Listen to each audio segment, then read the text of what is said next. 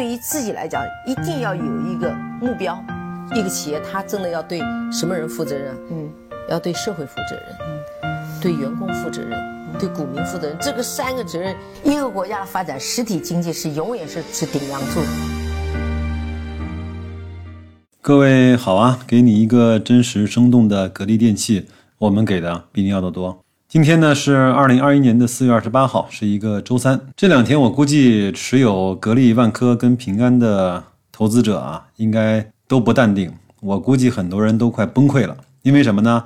因为格力呢，从二零二零年的十二月份的六十九元的高点，一路下跌到了五十七块钱左右。万科呢，上一次创造新高三十七块呢，还是在二零一八年。然后呢，在这三年期间，一直就在二十八到三十三、三十四这个区间一直在徘徊。平安呢，更是如此，从九十多块钱一路呢到今天的七十三四块钱。很多人问啊，这是怎么了呢？这是见鬼了吗？那我也想问啊，是行业垮了吗？制造业、保险业、地产业这行业真的是到了夕阳没落、衰败的结局了吗？那是公司乱了吗？这些公司都有一些巨大的丑闻会爆出来吗？那是老板跟小姨子跑路了吗？是？外资撤资了吗？还是抱团散了呢？啊，这个倒不会，因为这些公司好像从来去年也没有被抱团所抱过，对吧？那白老师呢，只看一个事儿，就是公司在赚钱吧，它的体质是不是越来越好的，能够分得出红来吗？我相信这些问题，如果你真的对自己有信心，对你。对你的判断有信心，那咱们就接着奏乐，接着乐，好吧？说几个具体的事儿啊。万科呢，一季报出来之后，很多人就说万科基本上不行了，因为你看看它的毛利率啊，特别特别的差。你看万科呢，在二零二零年一季报呢，是实现了四百七十七亿的营业收入，赚了十二点四九亿。那二零二一年的一季报呢，实现了六百二十二亿的营业收入，这个应该是上升了百分之三十啊。但是净利润也只有十二点九二亿，很多人就会说，哎呀，那万科的毛利是不行了，它在打折促销，它以后就丧失了赚钱的能力了。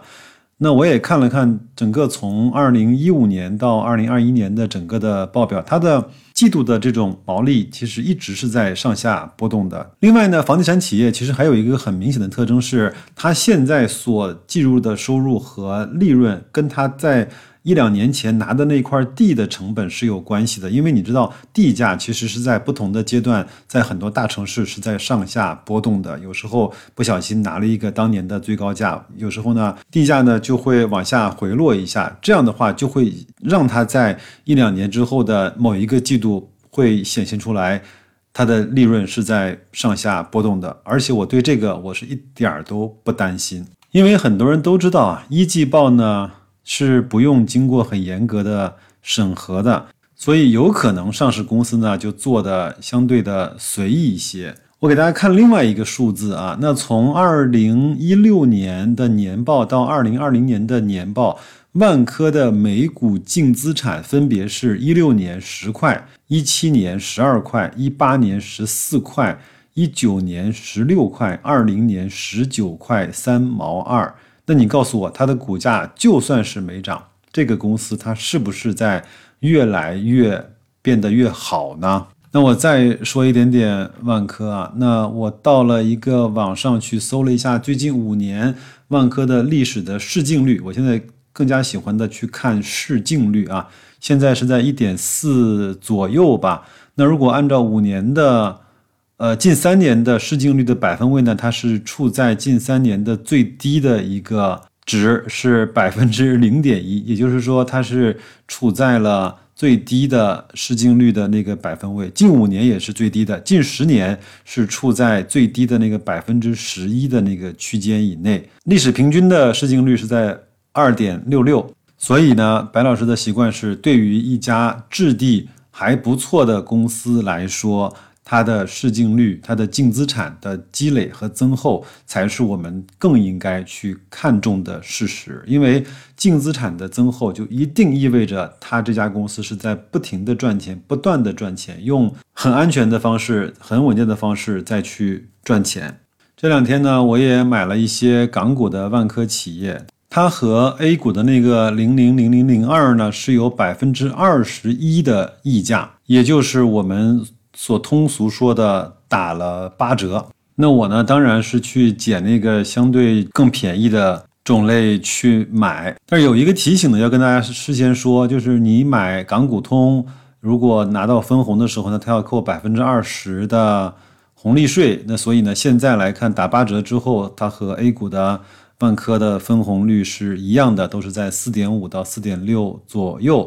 这个呢，不要因为看上去它好像五点五到五点七的股息率就觉得港股更好，不一定在这个上面它未必是更好的，好吧？就做个小小的提醒啊。那咱们也同理啊，我看了一下，从二零一五年到二零一九年的格力的美股的净资产，二零一五年呢是七块九，二零一六年呢是八块九。二零一七年呢是十块九，二零一八年呢是十五块，二零一九年呢是十八块三毛一。那在今年它公布了年报之后，我相信它这个美股的净资产依然会在上升。所以我不是太关注整个股价的波波动动，我只关注这个企业是不是它的内涵价值、它的整个的积累、它整个的家当。会越来的越殷实和越来的越厚重。如果是的话，那我就不用担心了。它总归有一天会被那些无论是聪明也好、傻也好、冲动也好、谨慎也好的钱所发现，并且所去追捧的。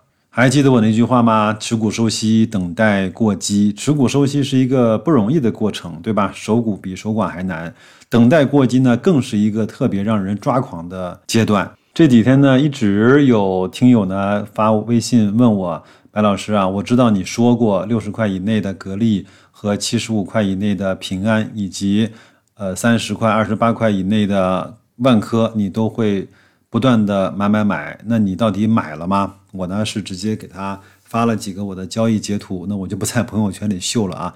那反正我也是买了不少这三个公司。他说呢，我有点心虚啊。我说那你虚啥呢？那你在买的时候就应该意识到这个公司你买它的初衷是什么。那当它质地没有变的时候，它卖二十八块比卖三十块是不是更好一些呢？当它质地没有变的时候，它你买到二十块的成本，那是不是会更好一些呢？为什么？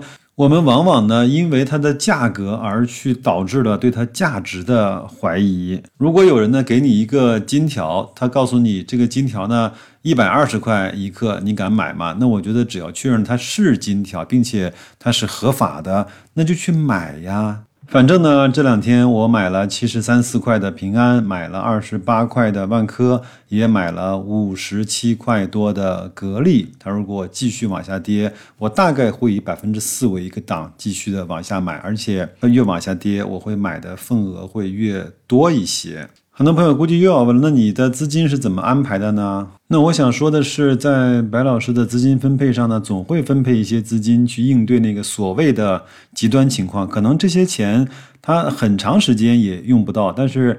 一旦他用到的时候，那我相信对我来说就是一个非常好的买入的时机。有的听友告诉我，白老师，我是没有子弹了呀。那我其实内心呢想说，为什么你总是把你的资金在某一个时刻会全部的打光？你问问自己，这个是不是一种贪婪的表现？因为你总想证明自己对市场的预判是对的，因为你呢总是试图去赚那个最大的回报率，因为你呢总是想可能黑天鹅或者是极端情况。可能跟你的关系不大，好吧，那我就不说了，要不然又有很多朋友说你又成了男版的易立竞了。那就这样吧，有事儿留言区说，或者是加我的微信，都说我像白老师的首拼字母，我们在微信中保持联络。生活愉快，投资顺利，再见。